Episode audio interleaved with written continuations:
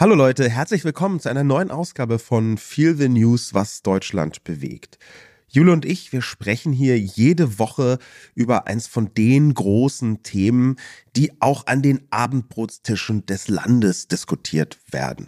Und heute ist unser Thema ein Boomer-Thema, wie wir gemerkt haben, nämlich das Boomer-Thema Zeitumstellung. Genau, die Zeitumstellung ist ja eigentlich ein total wichtiges Thema, wenn man sonst nichts zu besprechen hat denn sie wurde 1980 eingeführt, als Boomer junge Erwachsene waren. Und daher rührt wahrscheinlich auch diese emotional sehr starke Verlinkung zu dem Thema, zumindest bei dieser Generation. Ja, das hat mich regelmäßig erstaunt, die Intensität, mit der das besprochen worden ist. Aber wenn man sich die Zusammenfassung vom Geschehen anschaut, dann kommt man vielleicht ein bisschen eher dem auf die Spur. Das Konzept Zeitumstellung war in Deutschland im Ersten Weltkrieg eingeführt worden, äh, natürlich um Energie zu sparen. Und dadurch ergibt sich dann auch wieder so ein Konnex zum heutigen Geschehen. Energiesparen ist ja jetzt wieder sehr, sehr wichtig geworden. 1950 aber wurde die Zeitumstellung in Deutschland abgeschafft. Und dann hat man sich nach der Ölkrise der 1970er Jahre, als Energie schon mal sehr knapp war, daran erinnert, ach ja, da gab es ja diesen Trick mit der Zeitumstellung und irgendwie hatte das mit Energie zu tun und hat 1980 in großen Teilen von Europa aus genau diesem Grund die Sommerzeit wieder eingeführt. Und dann passiert erstmal 40 Jahre, fast 40 Jahre, gar nichts. Ende der 10er oder Mitte der 10er Jahre tritt Herbert Reul aufs Tapet. NRW-Innenminister von der CDU, äh, so eine Art Boomer-Konzentrat, den hat man vielleicht noch im Hinterkopf von seinen markigen Sprüchen zur Räumung in Lützerath. Herbert Reul, also der Herbert Reul, der war in Mitte der 10er Jahre Europaabgeordneter in Brüssel. Und da hat er sich sehr intensiv eingesetzt, und zwar wirklich und wahrhaftig wegen einer einzelnen Zuschrift einer Bürgerin für die Abschaffung der Zeitumstellung. Der hat also zu Protokoll gegeben, ja, ähm, mir hat eine Bürgerin geschrieben und dann habe ich gemerkt, wow, da bin ich auch irgendwie da, die Zeitumstellung finde ich auch nicht gut und hat angefangen dafür zu kämpfen. Und er hat das so intensiv gemacht und immer mehr Leute mitgezogen, dass irgendwann die EU-Kommission ihm antworten musste. Und die Antwort war so bürokratisch, dass er gesagt hat, jetzt erst recht. Und dann hat er sich da reingesteigert, wie das vielleicht wirklich nur Boomer können, in so ein doch leicht Abseitsthema, um es mal vorsichtig zu sagen. Er hat nämlich die EU-Kommission regelrecht unter Druck gesetzt, die dann reagieren musste. Die haben 2018 eine Bürgerbefragung gemacht und da siehe, Herbert Reul hatte offenbar kein ganz schlechtes Gespür. Es ist die Bürgerbefragung, an der am allermeisten Menschen jemals teilgenommen hatten. Bis dahin lag der Rekord so irgendwie bei 500.000 Menschen bei einer Bürgerbefragung und auf einmal machen 4,6 Millionen Menschen aus Europa mit. Drei Millionen davon zwar aus Deutschland, was schon wieder sehr telling ist, das große Thema des Landes. Ähm, aber Mehr als 80 Prozent von denjenigen, die abgestimmt haben, waren gegen die Zeitumstellung. Und deswegen sollte die EU eine Verordnung ähm, auf den Weg bringen, um die abzuschaffen. Und dann das hört sich auch echt nach EU an, passiert fünf Jahre erstmal gar nichts. Und zwar, weil die EU-Länder sich nicht einigen können. Soll die Winterzeit abgeschafft werden oder die Sommerzeit? Das ist auf den ersten Blick vielleicht eine müßige Frage, aber auf den zweiten ist die Winterzeit die Normalzeit und die Sommerzeit ist aber deutlich beliebter. Die heißt ja auch schon einfach toller. Ja? Also wer möchte, Sommerzeit mag man, glaube ich, auch einfach lieber, weil Sommer. Deswegen wird jetzt immer noch die Zeit umgestellt. Eigentlich gab es eine Frist bis Ende 2021, aber diese Frist ist ganz obviously verstrichen, ohne dass irgendwas passiert ist. Und am letzten Märzwochenende stellen wir dann jedes Jahr wieder auf die Sommerzeit und im November irgendwann wieder zurück. Und jedes Mal diskutieren alle möglichen Menschen und speziell eben auch Boomer darüber, als gäbe es nichts anderes Wichtiges. Wir zum Beispiel tun das auch.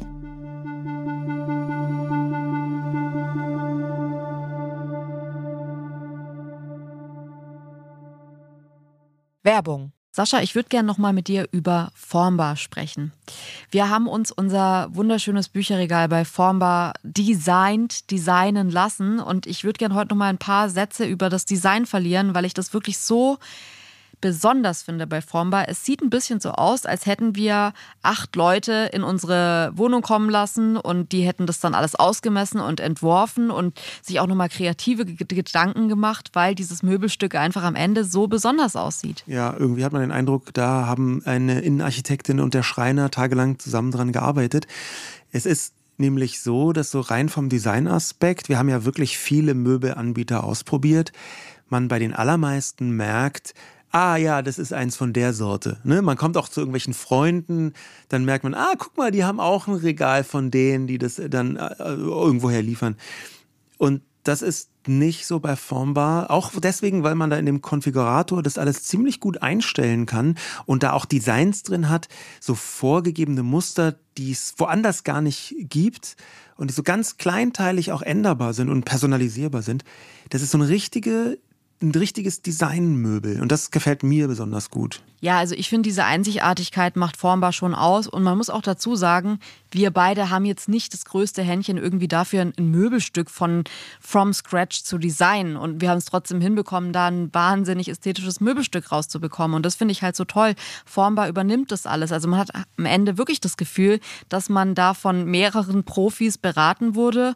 Und auch wenn man alles selbst konfiguriert, ist es ja so, dass am Ende nochmal DesignerInnen von Formbar drüber sehen, was ich auch super entlastend finde, dass man nicht selbst irgendwie dann Angst hat, irgendeinen Fehler im Design gemacht zu haben, der einem dann erst auch beim Aufbau auffällt, weil man natürlich das nicht studiert hat oder Ahnung davon hat. Und gerade da setzt Formbar an und ihr kriegt wirklich, geht mal auf die Formbar-Seite, auch auf Instagram und schaut euch einfach an, was da für Ergebnisse rauskommen können und lasst euch inspirieren. Es ist wirklich einfach ein absolutes kreatives Paradies. Ihr könnt jetzt auf form.bar slash Herzensmöbel, also mit OE gehen und dort mit dem Code Herzensmöbel sagenhafte 30% Rabatt insgesamt bekommen.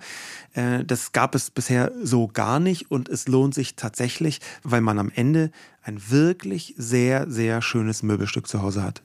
Viel Spaß beim Ausprobieren. Werbung Ende. Ja, und warum machen wir diese Sendung? Also, es ist ja eigentlich irgendwie ein absurdes Thema, das aus dem 20. Jahrhundert übrig geblieben ist, das sich aber letztendlich um das brandaktuelle Thema Energiesparen dreht.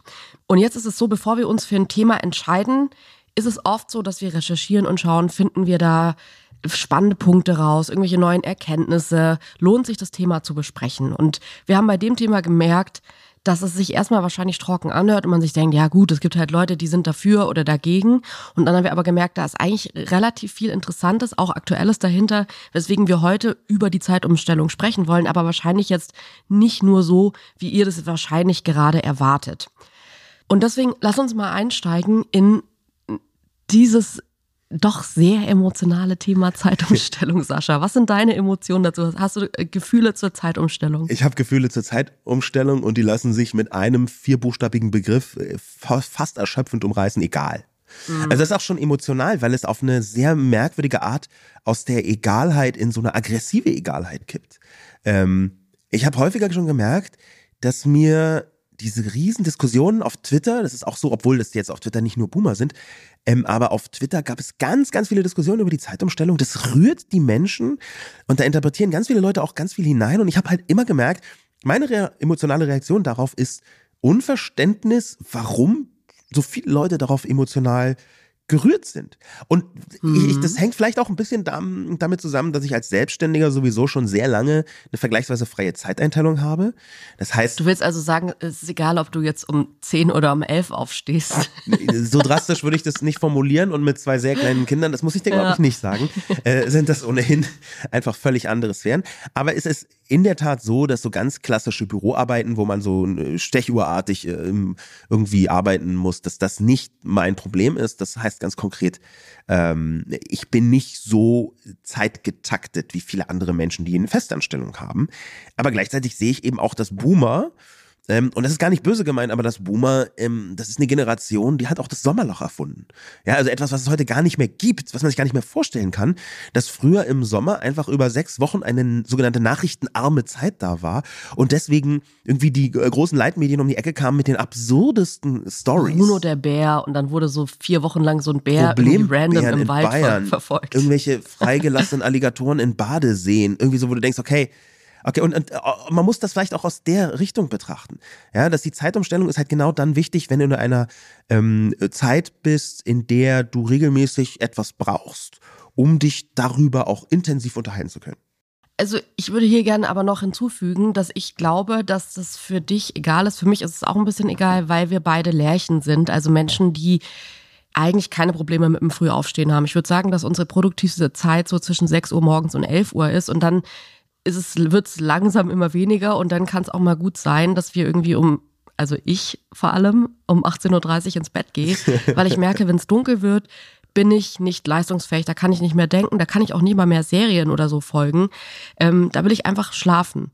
Und deswegen äh, würde ich sagen, dass dieser Aufreger, und wir sind ja jetzt gerade vor der Aufregerzeitumstellung, weil die im Herbst ist ja eigentlich für die meisten Menschen, die vor allem auch Eulen sind, also oder Nachtigallen, Menschen, die eben nicht so ein Problem haben, in der Nacht noch wach zu sein und da irgendwie so eine innere Uhr zu haben, die noch da ist, für die ist jetzt diese Zeitumstellung viel mehr Pain, weil man ja praktisch eine Stunde verliert. Das heißt, es wäre eigentlich 7 Uhr morgens, ist jetzt aber schon 6 Uhr morgens. Also die Uhr wird eine Stunde zurückgestellt. Ich habe wirklich davon abgesehen, für diese Sendung irgendwelche beschissenen Eselsbrücken mit der Zeitumstellung rauszusuchen, weil ich habe bis jetzt noch keine gefunden, die mir das gut erklärt hat. Ich glaube, es ist einfach gut, sich zu merken.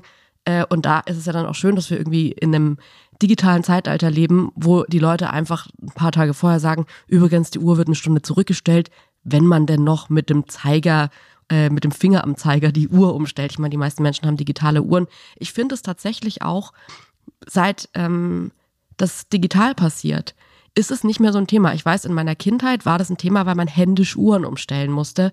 Jetzt ist es ja oft einfach so, ich weiß noch, bei der letzten Zeitumstellung haben wir es gar nicht gemerkt, dass umgestellt ja. wurde. Da haben wir dann irgendwann am nächsten Tag um 15 Uhr erfahren, dass in der Nacht die äh, Uhren umgestellt ja. wurden. Wahrscheinlich auch, weil für Eltern es irgendwie die Stunde geschenkt bekommen. Cool, es wäre cool, wenn wir mal eine Woche geschenkt bekommen, ähm, aber eine Stunde ist jetzt nicht so, dass man sich denkt, wow, was machen wir bloß mit dieser ganzen Zeit, die wir jetzt haben ich glaube, du bist an einem wichtigen Punkt auf, äh, auf, dem, auf der Spur, der damit zusammenhängt, dass inzwischen die meisten Uhren sich von alleine umstellen, die so im Alltag man hat. Jetzt nicht Armbanduhren, da gibt's auch Funkuhren, aber so die klassische Handyuhr. Das Handy, da hat ja ganz viele Uhrenfunktionen so mit aufgesogen und die stellt sich von ganz alleine um. Computer, smarte TVs oder wo auch immer man irgendwie die Zeit hat. Und dadurch ähm, kann einem das auch etwas egaler werden. Das ist kein aktiver Vorgang mehr, sondern einer, der irgendwie passiert. Und dann, ach, ist jetzt acht oder neun, das weiß ich manchmal auch selber nicht so genau. Aber ich habe ein sehr schönes äh, Beispiel dafür gefunden, wie egal das für mich emotional eigentlich ist, beziehungsweise mit wie viel Unverständnis ich deshalb auch schaue auf diese großen Diskussionen. Ähm, denn ich habe ja vorhin gesagt, es wird im November zurückgestellt. Das stimmt gar nicht, es wird im Oktober zurückgestellt. Naja, gut, ähm, aber Ende Oktober. Ende Oktober, ich habe dann, äh, aber, aber ich, das ist tatsächlich so, die meisten Zeitumstellungen würden an mir vorbeigehen. Die Frage, Frage, die du gerade aufgebracht hast, die ist ja schon relevant. Ist das ein analoges Uhrenphänomen, als man immer noch Zeiger hin und her drehen musste, oder ein digitales? Und du bist ja eigentlich eine digital aufgewachsene Generation. Hat dich das jemals tiefer emotional tangiert? Also es ist jetzt nicht so, dass ich das irgendwie so als die zwei Events im Jahr eingetragen habe, wo ich endlich weiß, was ich irgendwie in der Kaffeeküche zu besprechen habe. Ähm, es ist aber schon so, ich finde, dass Zeit was Magisches hat. Das hat für mich was, was, ich meine, es ist einfach Zeit. Also wenn man irgendwie so äh, Zeitreisen, Filme guckt, dann senkt, ist die erste Frage, wenn die Leute ankommen, so, wo, wo bin ich, was, was haben wir für ein Jahr, was für eine Zeit? Und ich finde, da ist, liegt ganz viel drin, dass ich schon magisch finde, wenn die Zeit einfach umgestellt wird. Ich kann mich dran erinnern, dass ich mal ähm, bei der ich nenne es jetzt mal guten Zeitumschiebung, also die ähm, Zeitumstellung von der Sommer- auf die Winterzeit, äh, Ende Oktober, wie wir gerade festgestellt haben, feiern war. Und ich habe genau in dem Moment, und ich wusste nicht, dass Zeitumstellung war, und ich habe genau in dem Moment ähm, auf die Handyuhr geguckt und habe halt gesehen, wie es von, was war das, wahrscheinlich 2.59 Uhr wieder auf 2 Uhr ging, statt auf 3. Und ich weiß noch, ich meine, gut, ich war auch sehr betrunken in dem Moment, muss ich vielleicht dazu sagen. Das hat sich deswegen noch magischer angefühlt.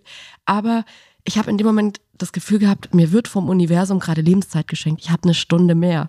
Was mache ich jetzt bloß in dieser Stunde? Die Antwort war trinken, mhm. aber dieses magische hier, ich, alle Menschen in diesem Land haben jetzt entschieden oder fügen sich dieser Entscheidung dass es jetzt wieder zwei ist anstatt drei. Es ist auch, ich merke gerade, wenn ich es erzähle, es ist ein bisschen banal, aber ich finde, es hat auch schon so einen Hauch von was, was größer ist als wir alle, auch wenn man sich, finde ich, dann schon auch gleich überlegen kann, ist es denn größer als wir alle, weil es hat einfach irgendjemand entschieden und es wird halt random nach vorne und nach hinten gestellt. Es ist ja nicht wirklich so, dass man eine Stunde geschenkt bekommt, sondern die wird einem halt im Frühling wieder abgezogen, die Stunde. Also ja. es ist halt, äh, ich sag mal, eine Stunde auf Zeit eine Stunde auf Zeit, eine schöne Formulierung. Ich muss vielleicht dem noch anfügen, für mich ist das ein unterhaltsames Thema. Irgendwie so dieses Zeit. Ich kann total nachvollziehen, was du mit dieser Magie meinst. Wenn ich mich ganz, ganz dunkel erinnere, dann kann es gut sein, mh, dass ich mal sowas erlebt habe wie ein Freund von mir hatte eine Funkuhr, eine Junghans-Funkuhr, die sich von alleine, aber mit Zeigern, Mhm. Die sich von alleine bei der Zeitumstellung auf die richtige Zeit gestellt hat. Und zu diesem Zeitpunkt, hm, da war ich noch vergleichsweise jung, war das so was Unerhörtes, so, dass wir nachts wach geblieben sind. Ich habe bei ihm übernachtet, wir sind nachts wach geblieben, um zu schauen, wie funktioniert es mit diesem Zeiger. Ist das wirklich so? Mhm. Und im, also ich habe so ein entferntes, das war eher, eher eine technische Faszination als irgendwas mit Zeit, ähm, weil Funkuhr, krass, dass das so irgendwie ein Serversignal oder sowas kriegt. Ja. Ähm, aber ich, ich kann schon nachvollziehen, dass da eine Faszination drin ist. Ich finde, wenn ich mal ganz ehrlich bin, bloß diese Faszination ein wenig gestrig. Ich glaube, das ist gerade, ich merke gerade, dass sich äh, für mich so der Kreis schließt, warum ich dazu f- so eine Faszination habe. Mein Großvater hat ja bei Junghans in der Fabrik gearbeitet. Und ich merke, dass so Uhren und Zeit für mich eine Faszination haben, aber auch eine Faszination, die mit dem Gestrigen zu tun hat. Also ich habe schon als kleines Kind, deswegen kann ich eure Situation so gut nachvollziehen, immer auf die Uhren von meinem Großvater, von meinem Vater gesehen. Natürlich, wenn der Großvater da in der Fabrik arbeitet, dann ist es auch wirklich so, dass da, das wird so die ganze Familie über weitergereicht und es ist so was, wo man stolz drauf ist, dass man hier so bei so einem Handwerk mit dabei ist. Und ich finde, Uhren und Zeit haben was Altertümliches. Also zumindest in dieser Form, dieser Armbanduhr oder meine Großeltern hatten auch so eine große Uhr, die so, ähm, wie, wie nennt man das denn? Nicht Kuckucksuhr, sondern so. Standuhr? Standuhr, genau. Die so einmal die Stunde dann so dumm. Und es war so, ich, ich mag das irgendwie vielleicht auch, weil man so an Endlichkeit erinnert wird. Und das hat für mich schon was, das hört sich jetzt fast so ein bisschen esoterisch oder irgendwie so, oh, das ist so, das ist in uns allen und wir spüren das so. Aber ich glaube das wirklich, dass, dass man jetzt mal ganz nüchtern betrachtet, durch Zeit natürlich an auch Endlichkeit erinnert wird. Und das finde ich, das, da finde ich, ist was Romantisches drin, das aber für mich schon auch ein bisschen mit so von gestern zu tun hat. Und da kommen wir ja von gestern auch so zu unserem Titel. Ich würde gerne einmal mit dir, auch weil wir hier in dem Podcast immer wieder, manche würden sagen inflationär, den Begriff Boomer benutzen. Ähm, und ich auch immer wieder Nachrichten bekomme von Menschen. Eine Freundin von uns hat mich sogar mal angerufen, die selbst Boomerin ist, die meinte, hey, hör auf, das die ganze Zeit zu sagen. Ähm, und ich merke, dass wir einmal über diesen Boomer-Begriff sprechen müssen und vor allem, wie wir den verwenden und warum wir den verwenden. Ja, wir benutzen diesen Begriff Boomer ja manchmal leicht abschätzig. Das ist gar nicht böse gemeint, sondern das ist so eine Abgrenzung, glaube ich, so eine Generationenabgrenzung, die einem, die man manchmal auch braucht. Finde ich jedenfalls. Die Geschichte dahinter finde ich total interessant, weil die so tief verankert ist im ganzen 20. Jahrhundert. Und zwar muss man etwas zurückgehen in der Zeit in die 20er Jahre nach Paris. Und da hatte eine Frau namens Gertrude Stein einen äh, Literatursalon, einen Pariser Salon. Und da sind wirklich Leute ein- und ausgegangen, die das 20. Jahrhundert künstlerisch und schriftstellerisch geprägt haben. Zum Beispiel Pablo Picasso oder Henri Matisse, so Ezra Pound, Scott Fitzgerald oder eben auch ganz besonders Ernest Hemingway. Und Hemingway, später Literaturnobelpreis und so weiter, der hat ein Buch geschrieben, Paris, ein Fest fürs Leben, wo er genau über seine Pariser Zeit gesprochen hat. Und da hat diese Gertrude Stein ähm, tatsächlich über die ganze Generation, diese ganzen Künstler, sie war ein bisschen älter, nicht viel, aber ein bisschen älter, über diese ganzen Künstler, diese Weltkünstler, die da waren, irgendwann mal gesagt, so beiläufig fast, ihr seid wirklich eine verlorene Generation. Und sie meinte die Menschen, die Männer, die im Ersten Weltkrieg gekämpft hatten, vor allem. Sie meinte die Leute, die zurückkamen aus dem Ersten Weltkrieg Und lost und waren. lost waren.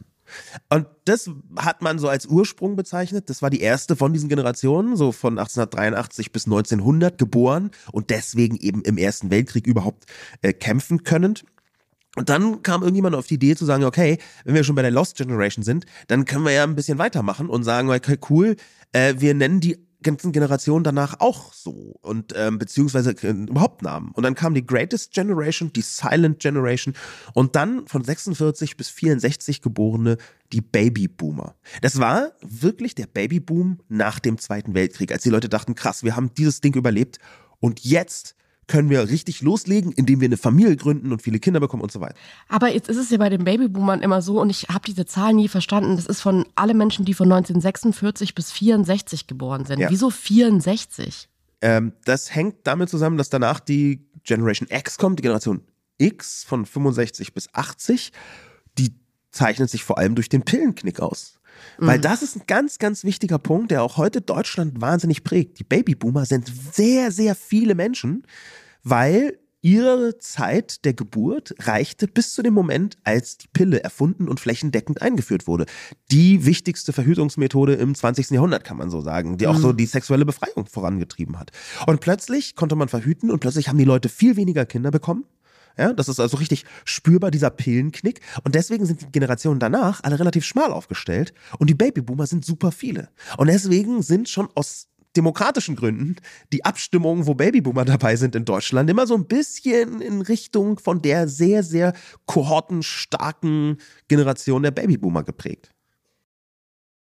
Ich glaube, es kommt natürlich auch noch dazu, das ist erstmal so der Hintergrund, der Begriff. Warum sagen wir Boomer? Es gab ja dann auch auf Twitter mal so einen Trend, wo man immer gesagt hat, okay, Boomer. Ja. Also wenn eben so, ich sage jetzt mal, diese Generation in so Diskussionen reinslidet und was sehr Boomeriges sagt. Ja. Ähm, das ist, also wenn man das versucht zu greifen, ich habe das am Anfang auch versucht zu greifen, ähm, es gibt halt ganz viele Aussagen, die sind nicht selbsterklärend, sondern die liest man so und denkt sich, ach so, ja gut, das ist bei der Generation so. Ich sage jetzt mal so, die Klassiker sind so, können nicht so richtig, haben Digitalisierung nicht vollumfänglich verstanden, äh, haben ganz viele so Marotten, nenne ich es jetzt mal, wie eben über die Zeitumstellung zu sprechen, aber auch finden Therapien nicht so 10 von 10. Ja.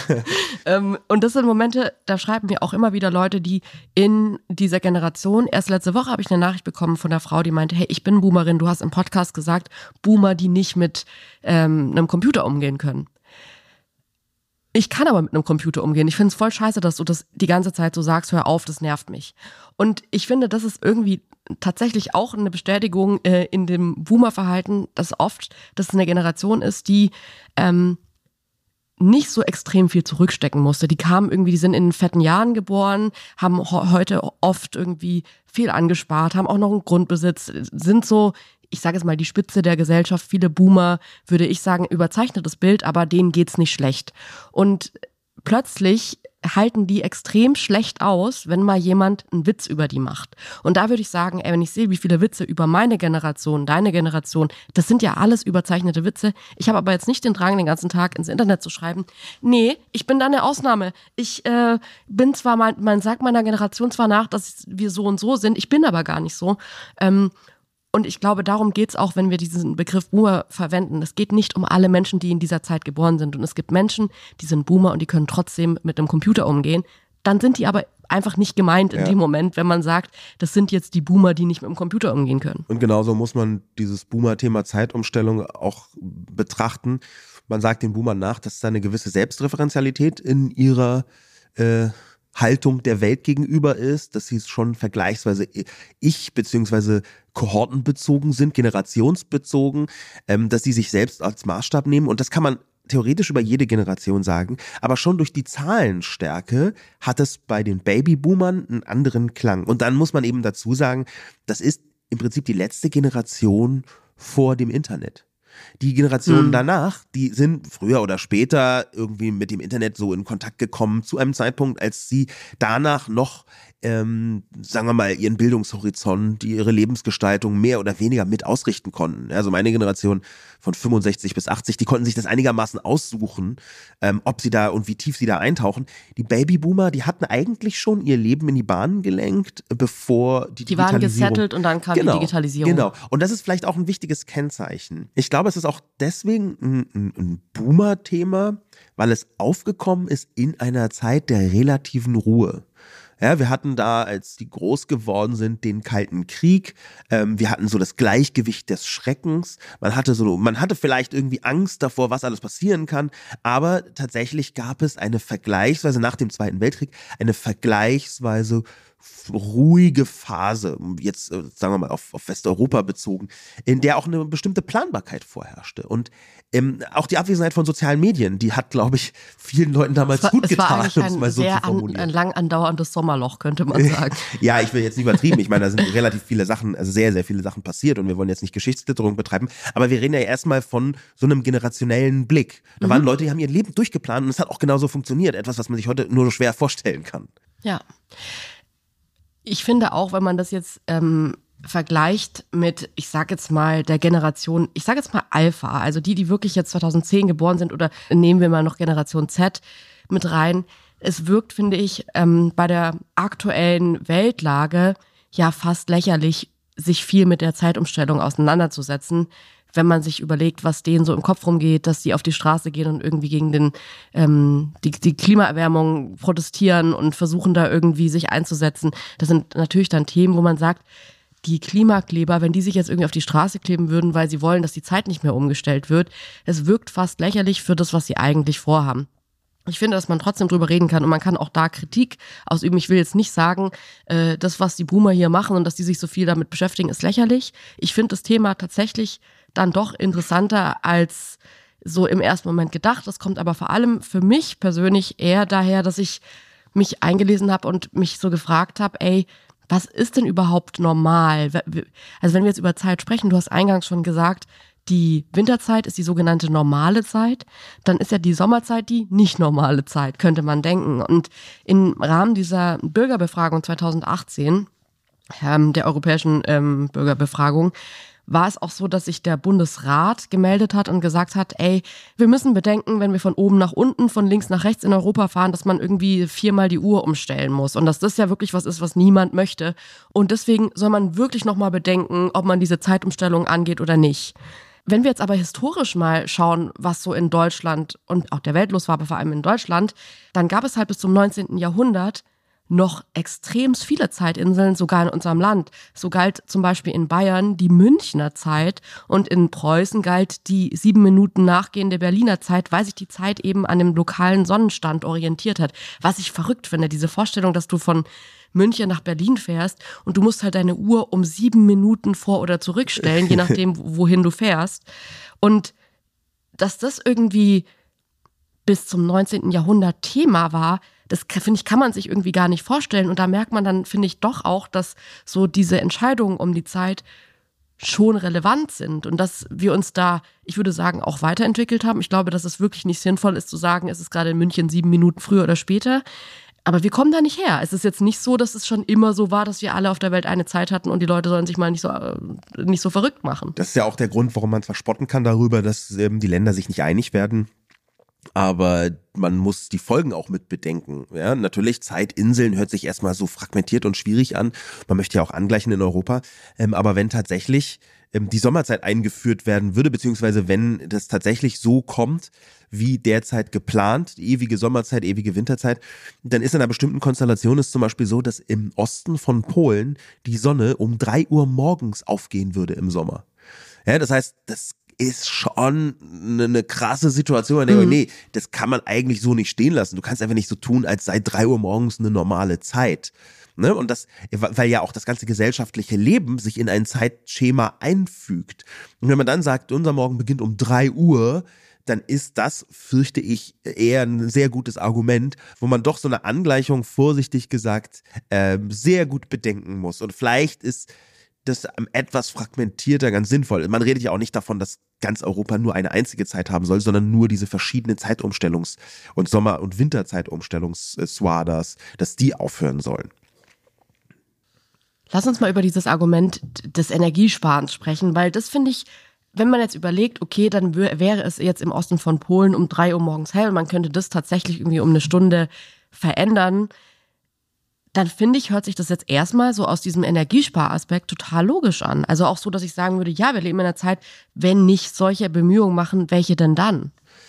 Ähm, günstigerweise ist diese Frage, die ja eigentlich bei diesem ganzen Thema die Welt relevanteste Frage ist, nämlich spart die Zeitumstellung eigentlich Energie? Das, wo sie, wo sie ähm, im Ersten Weltkrieg auch für äh, gedacht worden ist. Das hat günstigerweise schon mal jemand versucht zu beantworten. Und zwar gibt es vom Deutschen Bundestag die Drucksache 188000 in der 18. Wahlperiode vom 31.03.2016. Das ist nämlich die Technikfolgenabschätzung beim Deutschen Bundestag und die hat eine Überblicksanalyse in diesem Schriftstück niedergelegt, wo Zitat die Auswirkungen der Sommerzeit auf den Energieverbrauch sowohl positiv als auch negativ sein können. Zitat Ende, beziehungsweise vorläufiges Ende. Das heißt, die haben erstmal versucht, sehr differenziert sich anzunähern, haben dann aber gesagt, ja, eigentlich ist der äh, Kenntnisstand, der wissenschaftliche Kenntnisstand bezüglich des Aspekts Energieverbrauch entweder begrenzt oder unvollständig oder sogar widersprüchlich. Außerdem hängt die gesamte Ausprägung und die Höhe sehr stark von klimatischen, wirtschaftlichen und kulturellen Rahmen ab. Mit ziemlicher Sicherheit kann man aber sagen, die Auswirkungen sind in den meisten Fällen sehr gering. Und das, dieses, also, da ist einfach, haben sich hier intensiv Leute mit beschäftigt, also richtig intensiv, was ich auch schon wieder äh, interessant finde. Ja, es handelt sich um eine äh, Drucksache mit 168 äh, Seiten. Ja, es ist so richtig, richtig intensiv, wo die in allen Facetten haben versucht nachzudenken. Und wenn die am Ende sagen, mh, hm, es hängt von sehr vielen Sachen ab, wir sind uns nicht sicher, es gibt wenig Daten, aber wir können sagen, die Auswirkungen sind extrem gering. Dann kommt da schon wieder ein Metathema rein, das ich super spannend finde und was ich auch gerne mit dir besprechen würde, nämlich dieses Metathema, das ist einfach Gewohnheit, wir machen es, weil wir es halt schon immer machen.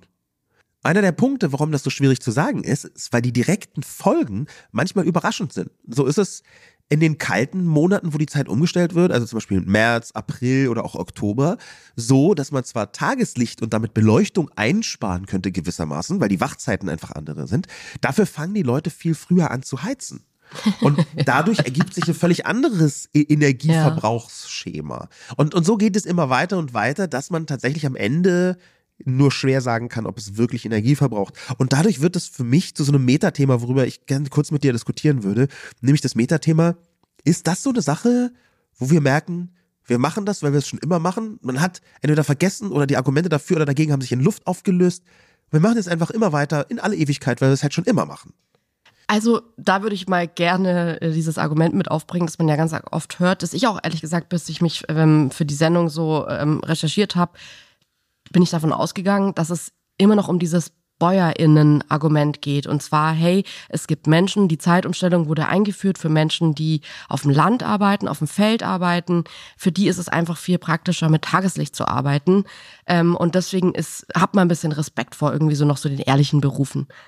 Was ich irgendwie schön finde, weil das hat so eine, ich sage jetzt mal, ritualisierte Wertschätzung für Berufe, die immer seltener ausgeübt werden, die extrem hart körperlich sind und wo ich sagen würde, gerade weil ich vom Land komme, ich finde das total toll, dass da so eine Art Wertschätzung mit drin ist, die ja ein bisschen auch irrtümlicherweise mit drin ist, weil wir haben ja gerade herausgefunden, es hat gar nichts mit jetzt irgendwie diesem Bäuerinnen-Argument zu tun, dass die Menschen das sagen. Und dann habe ich mich schon auch im zweiten Schritt gefragt, ist es denn Punkt eins wirklich so, dass Bauern und Bäuerinnen heute nicht, also nur mit Tageslicht arbeiten? Ich sehe total oft nachts auf den Feldern Traktoren mit ähm, Scheinwerferlichtern. Also das heißt, selbst die Feldarbeit, und ich gehe auch davon aus, dass der Kuhstall nicht mehr mit Kerzen beleuchtet wird, ist für mich jetzt nicht wirklich ein Argument, das zu sagen. Na, natürlich kann man sagen, okay, die Tiere haben aber eine innere Uhr und die Kuh muss halt nach dem Aufwachen gefüttert werden. Und wenn dieses Aufwachen halt um jetzt im östlichen Polen um drei Uhr morgens ist, dann kannst du nicht sagen, ja gut, interessiert mich aber nicht, ich bleibe bis sechs liegen, die haben Hunger. Das sehe ich. Ich sehe aber auch, ähm, dass es ja niemandem verboten ist, nicht doch früher aufzustehen. Also wäre es nicht irgendwie praktischer? Und ich finde, diese Wertschätzung ist da und ich finde die toll, dass sie da ist. Auf der anderen Seite muss ich auch sagen, wie viele Menschen betrifft es tatsächlich? Und wäre es für die nicht auch in Ordnung zu sagen, ja gut, wir arbeiten halt mit Tageslichtzeiten und im Sommer stehen wir halt um fünf auf und im Winter stehen wir halt um sechs auf. Das ist ja was, von dem ich sagen würde, weiß ich jetzt nicht, ist ja jetzt nicht verboten, nur weil die Zeitumstellung dann nicht mehr stattfindet, dass die Menschen sich nach der Zeit richten. Also man kann, kann sich auch nicht nach der Zeit richten. Da haben wir dann aber, und das habe ich mir auch irgendwie direkt gedacht, dieses Argument natürlich drin, aber auch für den Bauern, für die Bäuerin beginnt der Tatort am Sonntag um 20.15 Uhr. Das heißt, zu sagen, ja gut, dann macht ihr euch halt ein eh schon in eurem ungewöhnlichen Alltag, in einem digitalen Zeitalter, äh, macht ihr doch einfach noch komplett euer eigenes Ding und lasst uns mit eurem Quatsch in Ruhe. Weiß ich nicht. Ich finde, da ist eine Wertschätzung da, die verstehe ich und ich würde eigentlich sagen, aus diesem Punkt raus der es dann am Ende gar nicht richtig ist, aber aus diesem Punkt raus finde ich das irgendwie schön, dass man da regelmäßig drüber spricht. Würdest du denn sagen, du bist für die Abschaffung der Zeitumstellung oder bist du dagegen?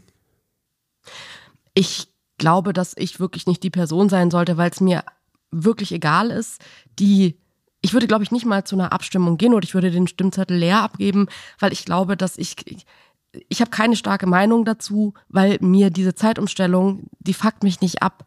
Und wenn es da Leute gibt, die sagen, und das Argument, das weiß ich einfach nicht, gibt es BäuerInnen, die sagen, ey Leute, für uns ist es wirklich ein Lebensqualitätszugewinn, nicht um vier im Sommer aufzustehen und äh, ihr äh, tut alle so, als wäre es irgendwie noch Winterzeit. Das weiß ich halt nicht. Und deswegen glaube ich, würde ich mich da enthalten, weil ich beide Wege für mich ertragbar finde.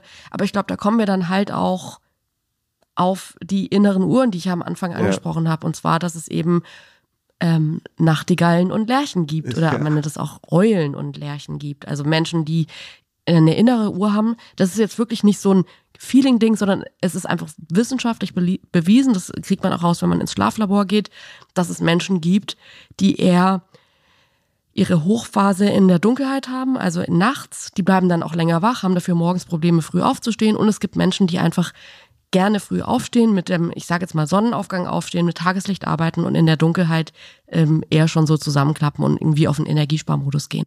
Das ist dann auch genau der Punkt, wo sich für mich dieses Thema komplett entboomert. Ja, vielleicht benutzen wir Boomer einfach zu negativ. Ich, ich, ich, ich liebe Boomer. Boomer, ich schätze Boomer sehr. Boomer mhm. mag ich. Ich möchte bloß diese äh, Zuspitzung ab und zu gerne verwenden, diese programmatische Zuspitzung des Typen von Boomer. Und da sehe ich, da entboomert sich die Diskussion, nämlich in dem Moment, wo es um so handfeste körperliche Unterschiedlichkeiten geht. Du hast es gerade gesagt mit den Eulen und den Lerchen oder den Nachtigallen und den Lerchen. Ich finde, ich kannte nur Eulen und Lerchen. Ich dachte immer, Nachtigall und Lerche ist irgendwie Shakespeare. Und tatsächlich kann man aber beides offenbar sagen. Es gibt für beides irgendwie so, aber Nachtigall ist natürlich viel, viel schöner. Ey, wir haben davor ja drüber gesprochen und du warst so, so, total, wieso sagst du Nachtigall? Und ich war so, hä, wieso sagst du Eule? Das heißt gar nicht Eule. Eule hört sich so plump an. Nachtigall ist es. Es ist die Nachtigall und nicht die Lerche. und natürlich den Ursprung hat es in Shakespeare. Aber ich finde tatsächlich verinnerlicht dieses Bild ja einen Menschentyp, der einfach da ist und von dem ich sagen würde, dass es dieses ganze Thema viel leichter besprechen lässt, wenn man eben annimmt und versteht, dass es Menschen gibt, denen diese eine Zeitumstellung jetzt extrem schwer fällt körperlich, weil ja. die einfach eine andere, andere innere Uhr haben. Das stimmt. Ich glaube aber, wir leben in einer Gesellschaft, die sowieso viel zu wenig Rücksicht nimmt auf persönliche Zeitmerkmale. Vielleicht ist das ja auch ein Schlüssel zum Verständnis von der Zeitumstellungsdiskussion. Das ist eine Art, die auf den ersten Blick unwichtig scheint. So haben wir das ja jedenfalls für uns einsortiert. Aber eine Art, über dieses große Thema Biorhythmus oder zirkadianen Rhythmen im, im Alltag zu sprechen. Und das ist etwas, was alle Menschen extrem angeht, weil natürlich, also ich, ich möchte ein Beispiel sagen. Wir haben doch neulich gehört, dass ähm, der Kindergarten, wo wir unseren Sohn hingeben, zu dem auch eine Schule gehört, dass die Schule dort, weil es eine internationale Schule ist, erst um neun anfängt. Und wir, wir waren fast auf Knien dankbar. Ja. Und obwohl wir sehr früh aufstehen und auch früh aufwachen können, haben wir gemerkt, wow, wenn man den Morgen mit einer Stunde mehr, als man das bisher dachte, bei mir hat sogar zeitweise die Schule um 7.45 Uhr angefangen, also über eine Stunde mehr ja. ähm, den Morgen gestalten kann, egal wann man jetzt aufwacht, dann ist das eine echte Beruhigung. Und es gibt ja auch einfach Leute, mhm. die sagen, ich kann dieses Zeitkorsett gerade morgens mit Kindern und Schulen, wenn die um acht da sein sollen, die fahren eine halbe Stunde, ich muss vorher frühstücken und so weiter und so fort. Das heißt, ich muss um 5.30 Uhr aufstehen. Ja? Ich habe mal gelesen, die durchschnittliche Aufstehzeit in Deutschland ist 6.14 Uhr. Und natürlich gibt es Leute, die damit super hadern. Vielleicht ist die Zeitumstellungsdiskussion einfach nur ein Vehikel, um genau darüber zu sprechen. Das ist was, das hast du ja schon eingangs gesagt und ich glaube, deswegen das ist auch mit ein Grund, warum ich denke, ich habe da nicht so viele Aktien drin. Wir sind überhaupt nicht in unserem Alltag in irgendeine Regelmäßigkeit eingebunden. Wir haben noch kein Kind, das in den Kindergarten oder in die Schule geht. Und ich glaube, selbst wenn die Schule um neun anfängt, du hast dann eine innere Uhr, dass du eben um acht dich langsam fertig machen musst und dann losfahren musst und, und, und. Und das sind für mich alles Momente, wenn Leute wirklich mit dieser Stechuhr arbeiten und die meisten Menschen in unserem Land arbeiten nicht so, wie wir, wie wir jetzt arbeiten, dann kann ich das. Und ich war auch in der Schule, meine Schule hat auch um 7.45 Uhr angefangen. Ey, auf dem Land, wo du eine Stunde zur Schule brauchst, ich stand manchmal um 6.15 Uhr an der Bushaltestelle. So, das ist halt, so fängt der Tag an. Und da finde ich es dann schon extremst relevant und viel relevanter als jetzt in unserer Position. Wie ist es mit der Zeit? Und ist dann auch die Frage, und darüber haben wir ja noch gar nicht gesprochen, ist, was wiegt mehr? Ist es diese Umstellung der inneren Uhr, die einen alles halbe Jahr wieder aus dem Rhythmus bringt, in einen da erst reinkommen lassen muss? Oder ist es die Lebensqualität von, weil das höre ich auch oft, dass Menschen sagen, ey, ich gehe im Winter aus dem Haus, wenn es dunkel ist und ich komme heim, wenn es dunkel ist. Und das ist natürlich noch mal krasser, wenn die Zeit nicht umgestellt wird, weil man sich noch weniger nach dem Tageslicht richtet. Und das sind für mich Momente, wo ich nicht ganz sagen kann und ich finde es auch schade, dass das jetzt in diesen ganzen Entscheidungen, dass es da nicht mehr Studien zu gibt, was ist denn wirklich besser für die Menschen, für den Körper? Ist es besser, sich umzustellen oder ist es besser, mit dem Licht zu arbeiten? Ja, vielleicht muss ich dann persönlich ein bisschen zurückrudern. Das, das finde ich, vielleicht muss ich das dann auch nur sagen, okay, das ist zwar ein Boomer-Thema, aber auch nach Art der Boomer verbirgt sich dahinter eigentlich etwas, was die Gesellschaft viel stärker umtreibt und auch natürlich weit über diese Generation hinaus umtreibt, nämlich die Frage, können wir Zeit nicht viel besser für die einzelnen Personen aufwenden, als das im Moment gesellschaftlich in dieses sehr enge Korsett reingepresst wird? Können wir nicht einfach versuchen, gesellschaftlich Zeit ein bisschen zu entzerren.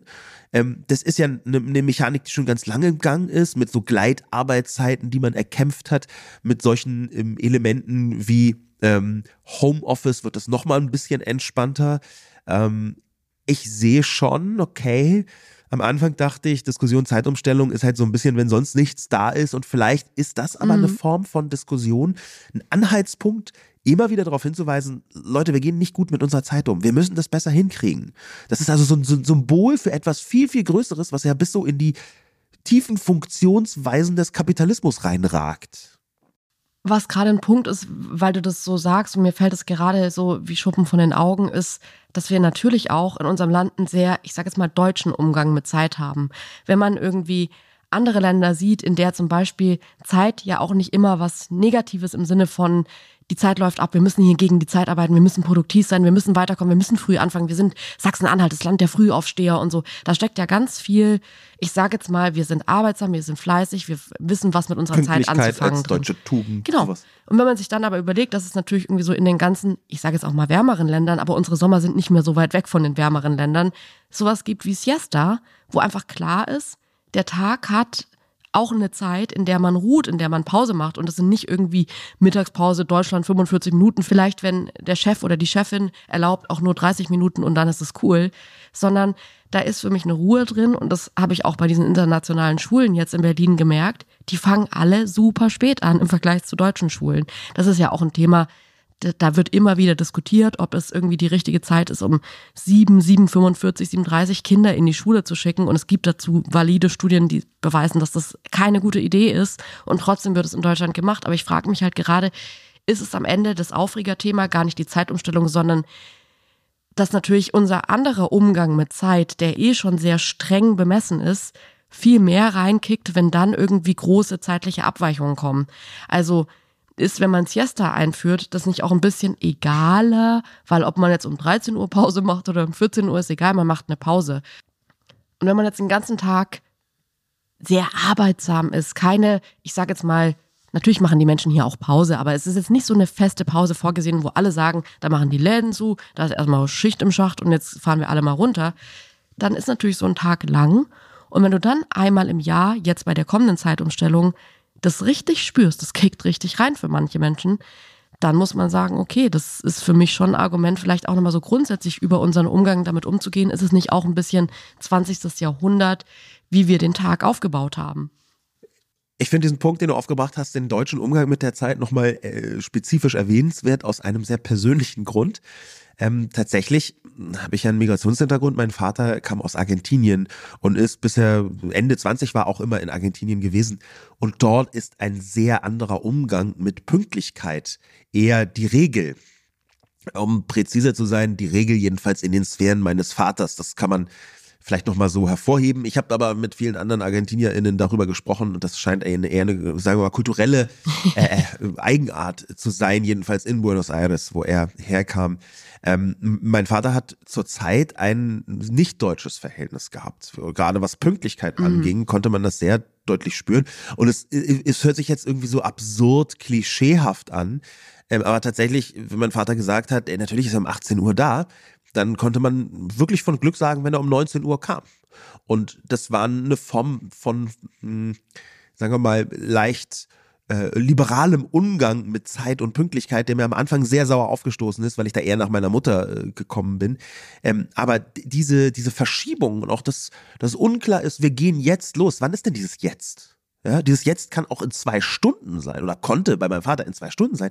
Das ja, Zeit ist Definitionssache und nicht so ein Druckmoment von absolut. Wir sagen 18 Uhr und dann ist es 18 Uhr 1 und man muss sich entschuldigen. Jetzt sagen wir mal aus der Sicht, die mein für die mein Vater stand in argentinischer Perspektive, ist jetzt Zeit nicht ein Präzisionsinstrument. Sascha, ich würde total gern mit dir nochmal in einen Aspekt reingehen, der mir in der Vorbereitung zu dieser Sendung irgendwie gekommen ist. Und vielleicht ist es auch ein ganz abwegiger Gedanke, aber ich habe mir plötzlich so gedacht, naja, das, was ich so magisch an der Zeit finde, kann ja auch ein besonderes Element sein, das man auch im Negativen ausspielen kann. Und zwar, dass Zeit schon Macht ist. Also, dass es eben darum geht zu sagen, wenn man mit Zeit arbeitet, dann schaut man sich, wenn man sich gerade auch die Geschichte ansieht, das ist ja nicht so, dass der liebe Gott entschieden hat, dass es jetzt plötzlich nicht mehr Winterzeit war oder dass die Zeitumstellung jetzt ausgesetzt wurde, sondern es ist am Ende Politik. Und da würde ich gern schon mal mit dir drüber reden, ob du glaubst, dass Zeit eine bestimmte Form von Herrschaft auch sein kann. Weil ich habe nämlich herausgefunden, ähm, dass es natürlich spätestens seit der Kolonialisierung nicht nur darum geht, dass Zeit ein wirtschaftliches Instrument oder ein rechtliches ist, sondern auch ein machtpolitisches. Also die Herrschaft über die Zeit haben sich beispielsweise die deutschen Besatzer zunutze gemacht, als sie in Frankreich 1940 oder in den Niederlanden die Gleichschaltung der deutschen äh, Zeit durch, durchgebracht haben. Und wenn man sich jetzt Russland auf der Krim ansieht, dann wurde da auch die Moskauer Zeit eingeführt. Und das ist natürlich mehr als nur, wir sind hier jetzt, es ist unser Boden, wir haben das jetzt hier annektiert, das gehört jetzt uns, ist es auch, und jetzt geht's auch nach unseren Regeln. Und die Regeln sind vielleicht irgendwie die Sprache, die man durchsetzen kann oder Bräuche und so die Kultur. Aber Zeit ist ja so, ich finde, das hat so was fast Bürokratisches in der Machtvariante, dass man eben sagen kann, wir entscheiden, das ist jetzt hier, und das, das ganze Land richtet sich jetzt nach unserer Zeit. Das krasseste, was ich dazu gefunden habe, ist Nordkorea, die 2015 eine, ich würde es mal sagen, so special Zeit eingeführt haben, dass mir so klar wurde, da könnte tatsächlich ein größerer Gedanke dahinter sein, und zwar, dass Zeit Herrschaft oder Macht ist, ähm, indem sie da eine Zeit eingeführt haben, die eine halbe Stunde, ja, gegen die ganz, ganze andere Zeit geht. Weil natürlich haben wir nicht überall auf der Welt die gleiche Uhrzeit, aber wir haben zumindest in der vollen Stunde volle Stunden. Und wie sehr, wie krass ist das macht, wenn du sagst, wenn du die ganzen Weltuhren ansiehst und die sind überall zur vollen Stunde auch volle Stunde, außer in Nordkorea. Ich meine, sie haben es 2018 wieder abgeschafft, aber wie verrückt ist dieser Gedanke, dass du da eine halbe Stunde vorhast. Also so ein bisschen, wir laufen anders als alle anderen, weil das, wir haben die wahre, wir haben die echte Zeit. Das finde ich so krass Siehst du, siehst du diesen Punkt oder ist es, romantisiere ich jetzt gerade so dieses, äh, wie wichtig kann man die Zeit nehmen? Nein, ich finde es total spannend aus einer ganz anderen Perspektive, dass Zeit und Macht ganz eng miteinander zusammenhängen. Zeit als Machtinstrument. Ähm, das hast du ja schon in der Vorbereitung gesagt und daraufhin habe ich mich erinnert an einen äh, aus meiner Sicht super spannenden, großen kulturhistorischen, eigentlich philosophischen Zusammenhang.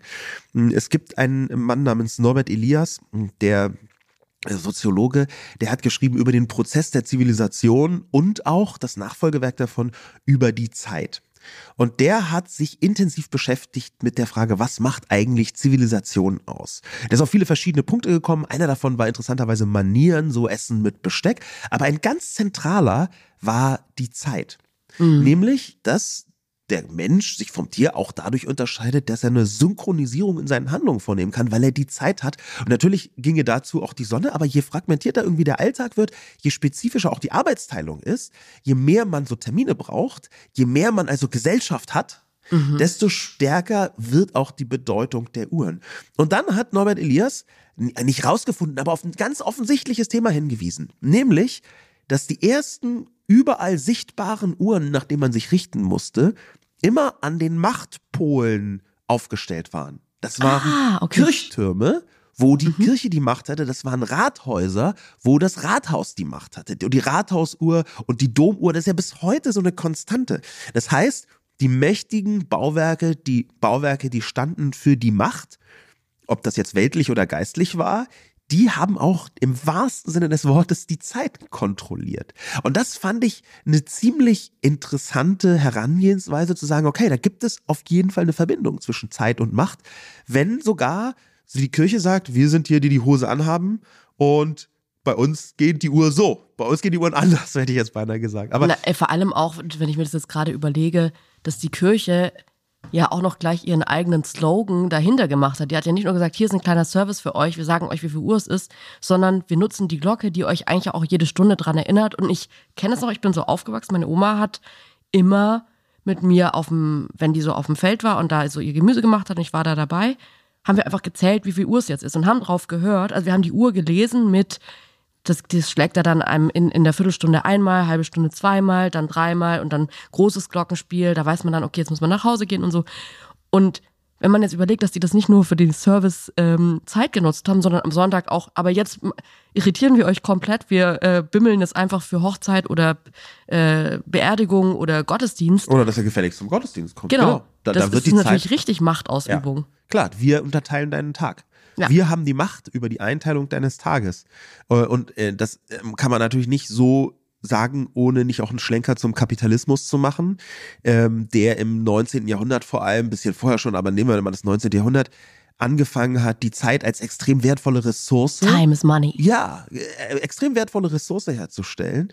Ähm, es gibt dazu eine total schöne Betrachtung von Joachim Radkau in dem Buch Zeitalter der Nervosität, ist eines meiner Lieblingsbücher. Ähm, das bezieht sich eigentlich auf eine Zeit, die gegen Ende des 19. Jahrhunderts bis ungefähr zum Ersten Weltkrieg in, in Deutschland vor allem spürbar war. Aber er leitet es so toll hin und nimmt auch diesen Begriff der Zeit wörtlich. Der hat zum Beispiel nachvollzogen, dass zu Beginn der Industrialisierung, so 1800 irgendwas, es total modern wurde, Geschwindigkeit und Beschleunigung als positiven Wert zu bezeichnen. Da kamen solche Begriffe auf wie Schnellreinigung oder Schnellimbiss. Mm. Und da hat man gesagt, okay, schnell Als ist was, was Gutes. Gutes. Du musst deine Zeit besser einteilen. Du musst effizienter werden. Die ganzen Maschinen sind effizienter geworden. Es war nicht mehr so dieses Larifari der Zeit vor der Industrialisierung, wo man sich Zeit lassen konnte, sondern jetzt Time is Money. Wir müssen das ordentlich durchtakten. Deswegen ist ein Schnellimbiss was viel Besseres als nur ein Imbiss. Und das hat er an den Worten festgemacht. Und das fand ich super spannend. Ich überlege gerade auch, das ist natürlich total richtig, was du sagst. Und jetzt haben wir ja fast wieder eine äh, Gegenbewegung und zwar so dieses die Entdeckung der neuen Langsamkeit und so, dass man auch hier Zeit wertschätzt, aber in einer anderen Form, dass man eben sagt, ich nehme mir die Zeit, also nicht ich nehme mir den Luxus Zeit einzusparen, sondern ich habe den Luxus mir Zeit zu lassen. Und das ist natürlich irgendwie was, was sich gerade wieder in eine andere Richtung entwickelt, aber ja aus derselben Idee kommt. Und zwar Zeit ist was kostbares und egal wie man es wie man sie verbringt, ob schnell oder langsam, es ist ein Luxus, in die eine und in die andere Richtung Zeit zu verbringen. Ja, und gleichzeitig merkt man an diesem Thema das Luxus und man nimmt sich die Zeit, was ja auch immer nur jetzt in einem ganz anderen Sinn die Zeitinsel ist, da merkt man auch, dass man die Gesellschaft nicht alleine ist. Wir sind in einer unfassbaren Beschleunigung Mhm. Und diese Beschleunigung, die hat ein, ein Mann in einem dritten Buch, was ich jetzt einfach mit reinbringen möchte, nämlich äh, Hartmut Rosa. Das Buch heißt Beschleunigung passenderweise, immer skizziert. Und eines der interessantesten Beispiele in diesem Buch äh, fand ich, die Beschleunigung, die gesellschaftliche Beschleunigung, die wir uns nicht ausgesucht haben, sondern die wahrscheinlich durch Technologie und die Weiterentwicklung geschehen ist, der hat das festgemacht daran, dass bestimmte Musikstücke im 19. Jahrhundert viel länger gedauert haben als heute. Das heißt, man mm. konnte messen, wie lange dauert jetzt zum Beispiel diese Oper von Mozart, wenn man die normal spielt, nach einem Taktgefühl, was die Menschen ja verinnerlicht haben, die MusikerInnen. Ja. Und das war im 19. Jahrhundert vergleichsweise lang und das ist heute deutlich kürzer. Ach, interessant. Und diese Form von, von Beschleunigung, die spielt, glaube ich, mit rein, wenn wir von Zeit sprechen. Wir könnten jetzt noch einen ewig langen Kapitalismus-Part machen. Ich würde das aber überhaupt nicht wollen, sondern ich würde eher nochmal zurückkehren zu diesem großen Thema Zeitumstellung, wo wir jetzt festgestellt haben, okay, wir dachten, es ist ein Boomer-Thema, aber dahinter verbirgt sich eigentlich eine Diskussion um, wie wollen wir leben als Gesellschaft. Ja. Also ich glaube, ein Ansatz, den ich für mich jetzt mit rausgenommen habe, ist, und das habe ich vorher gar nicht gedacht, weil man natürlich immer davon ausgeht, naja, die meisten Menschen, hätte ich jetzt vorher gesagt, sind Morgenmenschen. Die meisten Menschen sind Lerchen, weil wir Lerchen sind. Und da gibt es aber schon Studien, die ganz genau zeigen, dass die meisten Menschen, der Großteil der Bevölkerung in Deutschland Eulen sind, also Nachtigallen, also Nachtmenschen und nicht so gut aufstehen können. Und deswegen finde ich es fast schon grausam, dass die auch noch im Raum steht, wenn es dazu wissenschaftliche Erkenntnisse gibt, dass die Sommerzeit beibehalten für extrem viele Menschen körperlich einfach ein großer Nachteil wäre. Deswegen, auch wenn sich natürlich catchier anhört, äh, die Sommerzeit behalten zu wollen, weil wir haben in ein Endless Summer und so, ähm, finde ich, müssen wir uns mal kurz darüber, über diese Wortwahl, die total angenehm klingt, hinwegsetzen hin zu irgendwie wissenschaftlichen Erkenntnissen, die zeigen, man sollte die Winterzeit in jedem Fall beibehalten, weil es einfach für viele Menschen so viel besser wäre. Das ist was, was mir jetzt nach dieser Folge und auch vielleicht bei künftigen Abstimmungen das leichter machen würde, wenn ich denn abstimmen wollen würde, das zu machen. Du hast mich ja vorhin gefragt, mich würde jetzt noch total interessieren, würdest du, wenn man jetzt sagt, okay, man stimmt darüber ab, es gibt irgendwie einen Volksentscheid, ja, nein, Zeitumstellung, ja, nein. Wärst du dafür, wärst du dagegen, würdest du zur Abstimmung gehen?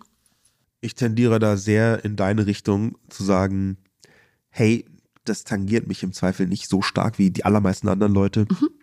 Ich habe eröffnet mit egal.